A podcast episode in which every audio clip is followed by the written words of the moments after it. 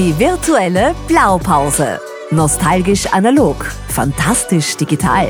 Der Podcast über das Haus der Digitalisierung in Tulln an der Donau. Hier wird Digitalisierung in Niederösterreich so richtig greifbar. Heute mit Klaus Zeppelzauer.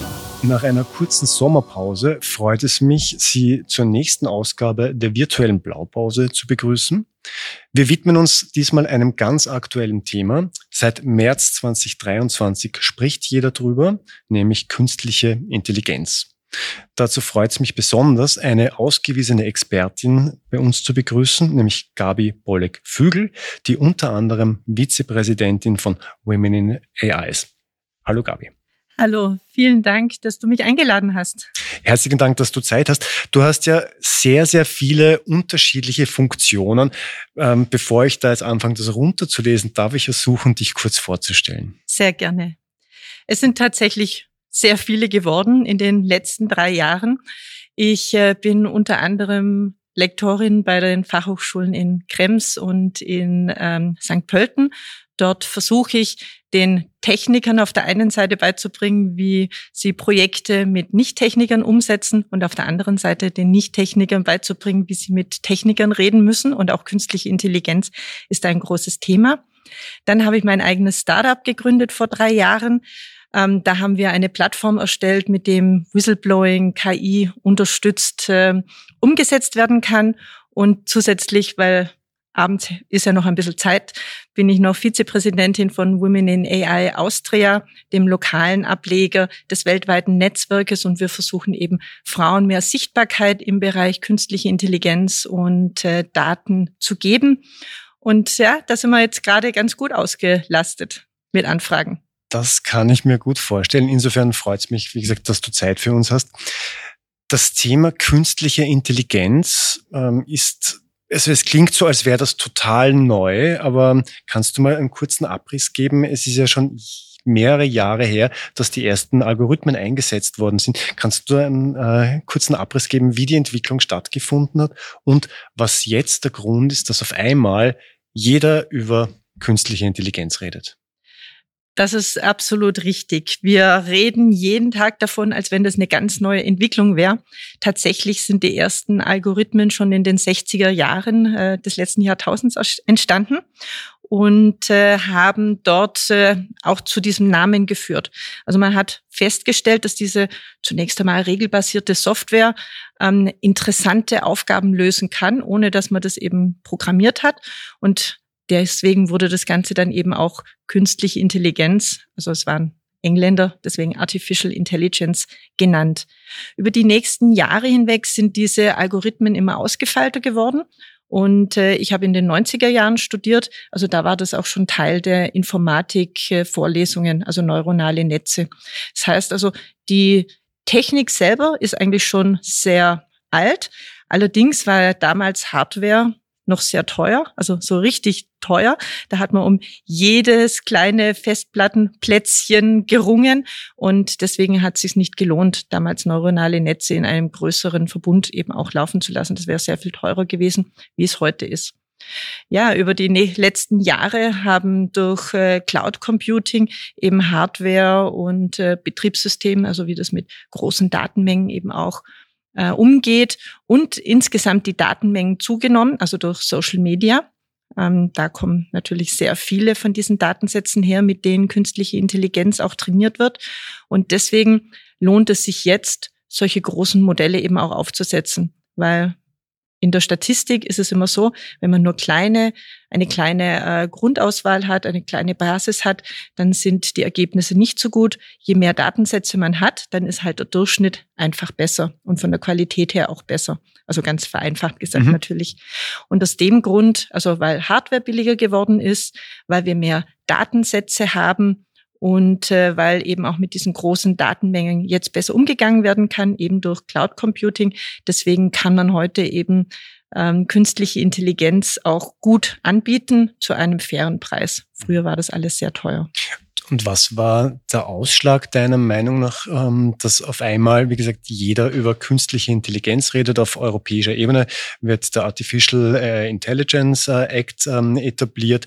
Jeder Staat redet darüber, sich eine AI-Strategie zu machen. Liegt es nur an ChatGTP? Da ist der Druck natürlich jetzt sehr viel stärker gekommen. Also wir sehen, ähm, also gerade die Social-Media-Plattformen, die nutzen ja schon seit Jahren äh, künstliche Intelligenz. Das ist aber niemandem bewusst gewesen oder nur den Insidern? Genau, das war niemand so richtig bewusst, den Insidern natürlich schon, aber ähm, es ist nicht so nach draußen publiziert worden. Mhm. Und es gab schon auch ein paar Tools und auch in der Cloud konnte man sich ähm, ein paar künstliche äh, Intelligenzalgorithmen auch schon runterladen, konnte die nutzen, aber die waren nicht besonders benutzerfreundlich. Der Game Changer mit ChatGPT war einfach, dass die Benutzerfreundlichkeit da jetzt so ist, dass eigentlich jeder damit umgehen kann. Jeder, der einen Satz schreiben kann, einigermaßen fehlerfrei, also muss noch nicht einmal fehlerfrei eigentlich sein, ja, der bekommt atemberaubende Antworten. Du hast neulich in, wir haben hier im Haus der Digitalisierung einen Kamingespräch gehabt, ebenfalls zum Thema künstliche Intelligenz. Da hast du einen Satz gesagt, ich hoffe, ich zitiere ihn jetzt richtig. Ähm, du wirst, wenn du irgendwo schlecht bist, wirst du durch, Künst, durch den Einsatz künstlicher Intelligenz besser. Also in diesem könntest du das näher erläutern, weil ich glaube, ich habe es jetzt nicht so wiedergegeben. Ich bin jetzt auf einmal der beste Texter. Äh, ich mag nicht, ich, ich, ich kann absolut keine Texte schreiben, aber auf einmal ist wirklich ein Wahnsinn, was da passiert. Genau. Also künstliche Intelligenz äh, gemeinsam mit uns Menschen kann eben fehlendes Talent beim Menschen äh, überbrücken. Ich habe kein Talent zum Schreiben, ja. Das genau. ist hiermit bestätigt. also ähm, ich nutze es, gebe ich offen zu, auch, weil äh, manchmal, wenn ich jetzt ein E-Mail schreiben muss und ähm, ich weiß zwar das Thema, aber mir fällt jetzt nicht so schnell ein, wie, wie könnte ich da eine nette Formulierung machen. Ähm, und dann frage ich einfach ChatGPT, könntest du mir ganz schnell und dann schreibt er mir das einfach runter und dann kann ich das mal als Grundlage nehmen. Ich verbessere es immer, muss ich zugeben, weil ich finde, die Texte sind schon ein bisschen neutral, also höflich neutral. Und äh, so das Herzliche muss da noch ein bisschen rein. Und das mache ich immer dazu. Und ähm, aber so der erste Entwurf, der erste, ähm, ja, der erste Rahmen praktisch, den lasse ich mir sehr oft durch ChatGPT machen. Da muss ich mir nicht selber Gedanken machen, da muss ich nicht selber schauen, wie habe ich das früher geschrieben, sondern ich frage einfach ChatGPT, mach mir mal einen Vorschlag und dann nehme ich den Vorschlag her und verbessere den einfach. Und das ist das, was ich damals gemeint habe.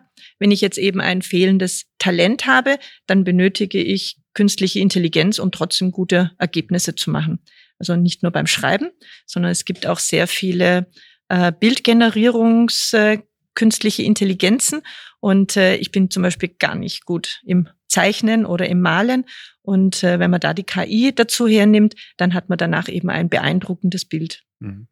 Die, wir haben jetzt über konkrete Anwendungen gesprochen ich denke, kein Lebensbereich oder äh, künstliche Intelligenz hat in alle Lebensbereiche einzugeführen. Ich möchte jetzt explizit die Medizin ausklammern, weil das ist also mit Bilderkennung äh, ein eigenes Thema oder sehr, sehr abendfüllend. Ähm, Produktionsprozess, Optimieren von Produktionsprozessen äh, ist jetzt auch, wie gesagt, ein eigenes Thema. Wenn ich so die 0815 Anwendung, bitte die Hersteller von der künstlichen Intelligenz werden mich jetzt nicht mögen, aber ähm, Einsatz im Office-Bereich, ähm, so diese täglichen Arbeit, Steigerung der Produktivität. Wie stehst du dazu? Ich meine, du hast jetzt mit dem Beispiel Text schon das gegeben, aber Erstellen von Präsentationen und dergleichen, wie ist da deine persönliche Meinung dazu? Oder hast du Erfolgsbeispiele, aber auch negative Beispiele und worauf musst du aufpassen, wenn du das einsetzt? Es waren jetzt ganz viele Fragen auf einmal. Äh, genau. Fangen wir mal langsam an. Zunächst ähm, also bei der Generierung von Texten, das finde ich sehr, sehr gut, weil durch ChatGPT, der hat Zugang zu sehr vielen ähm, Ressourcen, zu Büchern, kann ich in sehr rascher Zeit mir Texte generieren lassen, Aufzählungen generieren lassen. Er macht mir auch schöne Tabellen, wo zum Beispiel Vor- und Nachteile gegeneinander abgewogen werden können. Und äh, das ist ein guter Anfang. Man darf aber niemals vergessen, das, was er mir hier als Ergebnis zurückbringt, ist generierter Text. Das ist nicht die Antwort unbedingt. Ja? Er sucht in seinem großen Sprachmodell nach den Wörtern, die von der Wahrscheinlichkeit her gut zusammenpassen. Und das generiert er als Text und bringt mir das als Ergebnis. Ich glaube, ich habe es damals beim Kamingespräch auch schon gesagt. Ähm, künstliche Intelligenz bringt immer ein richtiges Ergebnis, aber bitte nur ein mathematisch richtiges Ergebnis. Das bedeutet nicht, dass es im Kontext, wo ich es jetzt als ähm, Antwort eben einsetzen möchte, auch noch richtig ist.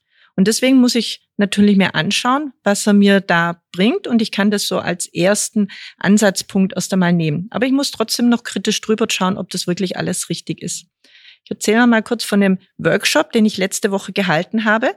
Da war eine große Menge an Leuten. Der Workshop heißt von Null auf KI, also wirklich Leute, die noch nie KI genutzt haben oder ChatGPT noch nie genutzt haben, die durften da in dem Workshop so die ersten Schritte tun. Und äh, mein Highlight am Schluss ist immer, sie dürfen dann auch eine Homepage entwickeln, selber mit KI. Also das sind Leute, die überhaupt nicht programmieren können, aber zum Abschluss des Workshops machen sie ihre eigene Homepage. Also da zeigt man eben auch ähm, durch künstliche Intelligenz kann der Mensch gemeinsam eben mit, ob das jetzt Software oder die Maschine ist, ja, gemeinsam mehr als vorher. Und in diesem Workshop habe ich zum Beispiel die Frage gestellt, jeder sollte eingeben, ist ChatGPT eine schwache KI oder eine starke KI? Was bedeutet also vielleicht, was ja? bedeutet schwache KI, was bedeutet starke KI? Schwache KI bedeutet, dass ähm, dieses Tool genau für einen für ein Einsatzgebiet äh, geschaffen wurde und auf diesem eben beeindruckende mhm. Ergebnisse mhm. erbringt, aber es ist wirklich spezialisiert und nur dieser Bereich. Und starke KI heißt, dass er eben das, was er gelernt hat, auch auf andere Bereiche übertragen kann. Mhm. Also beispielsweise, wenn jemand Fahrrad fahren kann, dass er sich dann selber beibringt, nachher Auto zu fahren. Ja, also das wäre so eine Übertragung. Oder eben auch zuerst kann es noch nicht sprechen, aber es lernt dann von ganz alleine sprechen, indem es eben Menschen beobachtet. Das wäre eine starke KI. Wir haben aber momentan noch keine starke KI, sage ich gleich dazu. Und äh, ich habe dann eben in dem Workshop die Teilnehmer, es waren 16 Stück, fragen lassen, ChatGPT, bist du eine starke oder bist du eine schwache KI? Und 14 Mal war die Antwort, ich bin eine schwache KI, auch mit einer guten Begründung dazu. Aber zweimal hat ChatGPT geantwortet, dass er eine starke KI ist und hat auch dazu eine gute Begründung geliefert. Also wir sehen schon, diese Systeme können manchmal auch daneben liegen, aber die Begründungen waren eigentlich jedes Mal gut. Mhm. Ich schaue jetzt gerade nach. Äh, ich gebe gleich die, die gleiche Frage in ChatGTP ein. Bin gespannt, was rauskommt. Der, der Einsatz von, von künstlicher Intelligenz oder von, von ChatGTP. Die, es gibt ja von einem großen Softwareanbieter äh, gibt's ähm, eine Plattform, die Bing heißt, äh, die momentan äh, für frei zugänglich ist. Die hat drei Abstufungen, wie die Textformulierungen sein soll. Sehr, also realistisch, äh, übertrieben oder halt sehr nüchtern. Wie, wie stehst du zu solchen Dingen? Ähm, also du meinst jetzt mit den Antworten, nicht? Ja. ja. Also ähm, ich glaube, eins der Erfolgsfaktoren ist tatsächlich auch, dass ChatGPT immer höflich antwortet. Also den kann man gar nicht auf die Palme bringen. Und äh, ich bin auch ein höflicher Mensch und äh, da er mir immer höflich antwortet, frage ich oftmals dann eben auch, bitte kannst du mir, also nachdem ich ein paar Eingabeprompts gegeben habe, ähm, man kommt so in die ganze Sache hinein. Und ich glaube, das ist eins der Erfolgsfaktoren, dass OpenAI das eben so ähm, programmiert hat, dass ChatGPT auch sehr höflich ist, sehr höflich antwortet und man hat so den Eindruck, äh, man sitzt jetzt mit, also man redet mit einem Menschen, der immer höflich ist, der niemals die Geduld verliert.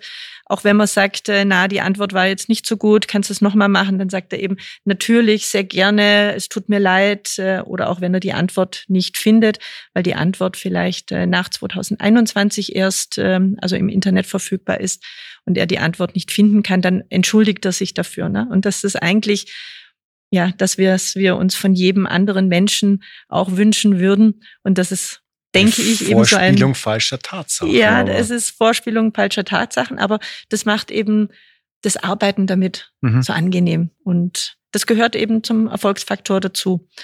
Ich muss aber gleich dazu sagen, ähm, das Ganze, das hat natürlich einen bitteren Beigeschmack, nämlich die, das Labeling der Daten, die zum Training von ChatGPT hergenommen worden ist.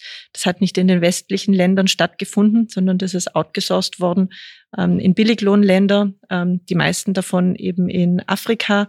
Und dort haben Menschen praktisch für uns in der westlichen Welt ähm, die negativen Aspekte von ja, den Daten, die im Internet verfügbar sind, herausgesucht, haben sich da auch äh, sehr drastische und sehr hässliche Bilder eben anschauen müssen.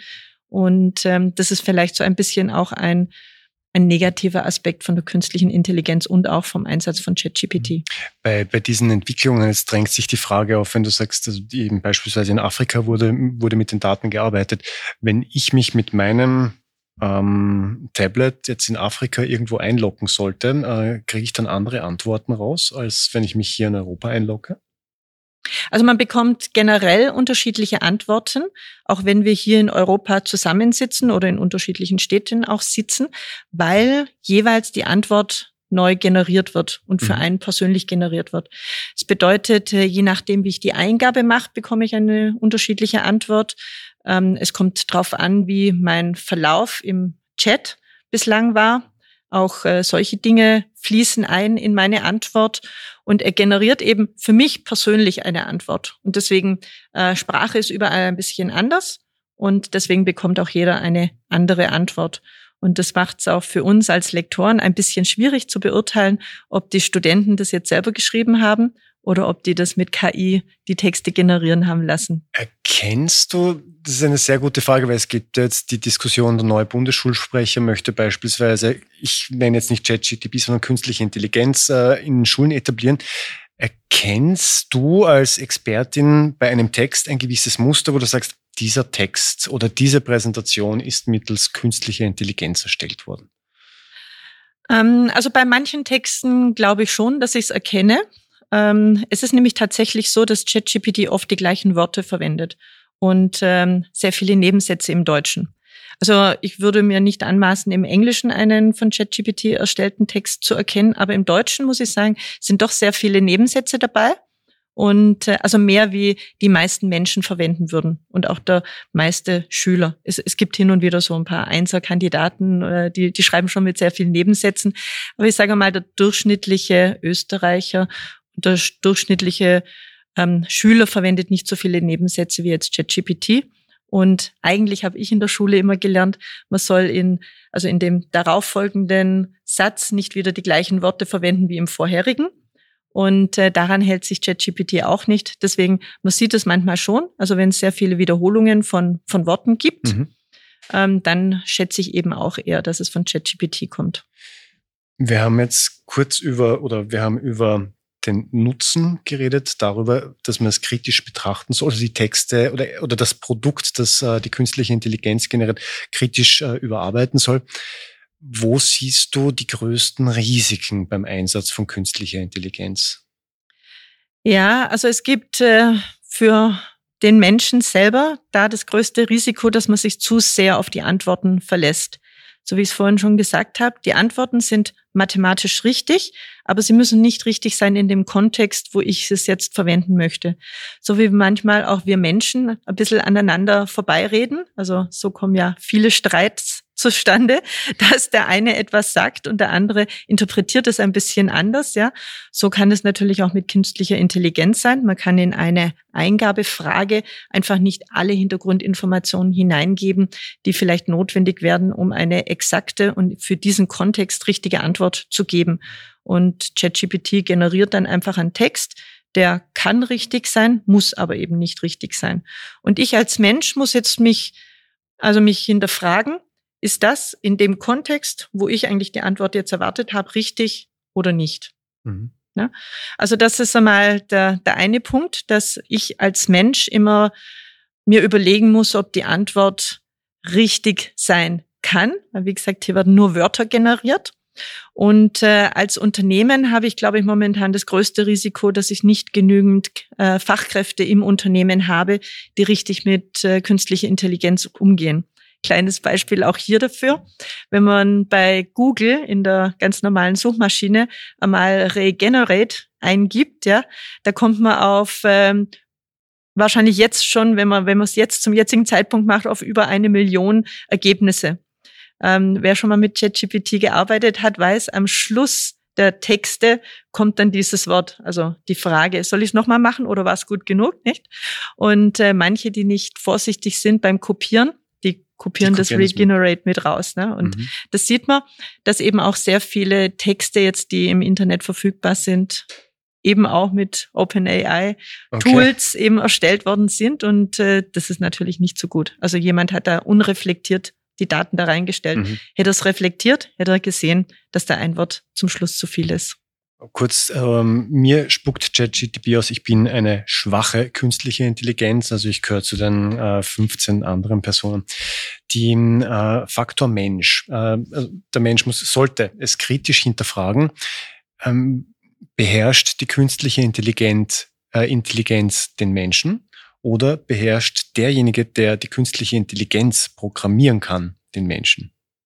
Da möchte ich mit einem Zitat von Wladimir Putin anfangen, der schon 2017 gesagt hat, der Staat, der die Technik der künstlichen Intelligenz am besten beherrscht, der wird auch die Welt beherrschen. Und ähm, ich befürchte, dass es auch tatsächlich so sein wird. Künstliche Intelligenz hat uns voraus, dass es aufgrund von ähm, der Statistik und der Mathematik, der, also Modelle, die dahinter liegen, eben eine sehr gute Vorhersage treffen kann und aufgrund der Rechnerkapazität, die momentan vorhanden ist, eben auch sehr schnell das Ganze berechnen kann. Und äh, wir haben jetzt schon bei den Wahlen gesehen, wie stark im Vorfeld Menschen beeinflusst worden sind. Und ich glaube, dass eigentlich Staaten weltweit dafür sorgen müssen, dass genügend Gesetze und auch ähm, Vorsorgemaßnahmen implementiert werden, sodass die Bürger geschützt werden vor solchen Manipulationen. Kommen wir ganz kurz zum, der Bürger soll geschützt werden, aber AI Act ähm, Regulierung innerhalb der Europäischen Union. Regulierung auf der einen Seite durchaus positiv, äh, Regulierung auf der anderen Seite innovationsblockierend, hemmend, äh, wettbewerbsschädigend. Also ich glaube nicht, dass es wettbewerbsschädigend ist. Also sage ich jetzt einmal so. Der AI Act ist jetzt noch nicht zu Ende. Ähm, es sind sehr viele ja, komplexe Fragestellungen, die noch äh, geklärt werden müssen. Aber ich glaube, wir brauchen ganz unbedingt eine ähm, wie auch immer geartete gesetzliche Vorgabe. Ähm, es hat bis vor kurzem geheißen, dass äh, Europa wohl die erste Region weltweit sein wird, die eine ähm, Gesetzesgrundlage für AI-Systeme erlassen wird. Tatsächlich hat am 15. August äh, China den weltweit ersten, die er weltweit erste Gesetzgebung für künstliche Intelligenz auf den Markt gebracht. Ähm, die sieht natürlich von den Werten her ganz anders aus, wie wir das in Europa begutachten. Aber nichtsdestotrotz, ähm, China hat eben auch die Notwendigkeit gesehen, dass man den Privatunternehmen Vorgaben machen muss, in welche Richtung sie entwickeln dürfen. Und äh, wenn das eben die Privatwirtschaft dann nicht tut, dann hat man, dann fehlt hier eigentlich der Investitionsschutz. Und so ein AI-Algorithmus, also den entwickelt man nicht von heute auf morgen. Da fließt auch sehr viel Geld rein. Und deswegen denke ich, ähm, also ist es meine Meinung, dass tatsächlich für Unternehmen es besser ist, wenn wir eine Gesetzgebung haben, weil dann ist auf allen Seiten klar, was umgesetzt werden soll und was nicht. Blicken wir kurz in die Zukunft. Du hast gesagt, die ersten Algorithmen wurden in den 60er, 70er Jahren schon angewendet, äh, programmiert und angewendet wohin geht die Reise mittels künstlicher Intelligenz? Es ist zum jetzigen Zeitpunkt nicht mehr aus dem Leben wegzudenken. Was sind die nächsten Schritte? Also wir stehen noch ganz am Anfang der Entwicklung tatsächlich. Und äh, wenn wir ins Internet schauen, also seit November 2022, wie eben ChatGPT auf den Markt gekommen ist, das ist wirklich noch, also noch nicht mal ein Jahr her, ähm, da sind in der Zwischenzeit, äh, ich weiß nicht, 500, vielleicht sogar 1000 neue AI-Algorithmen eben auch oder AI-Tools eben auch auf den Markt äh, gekommen.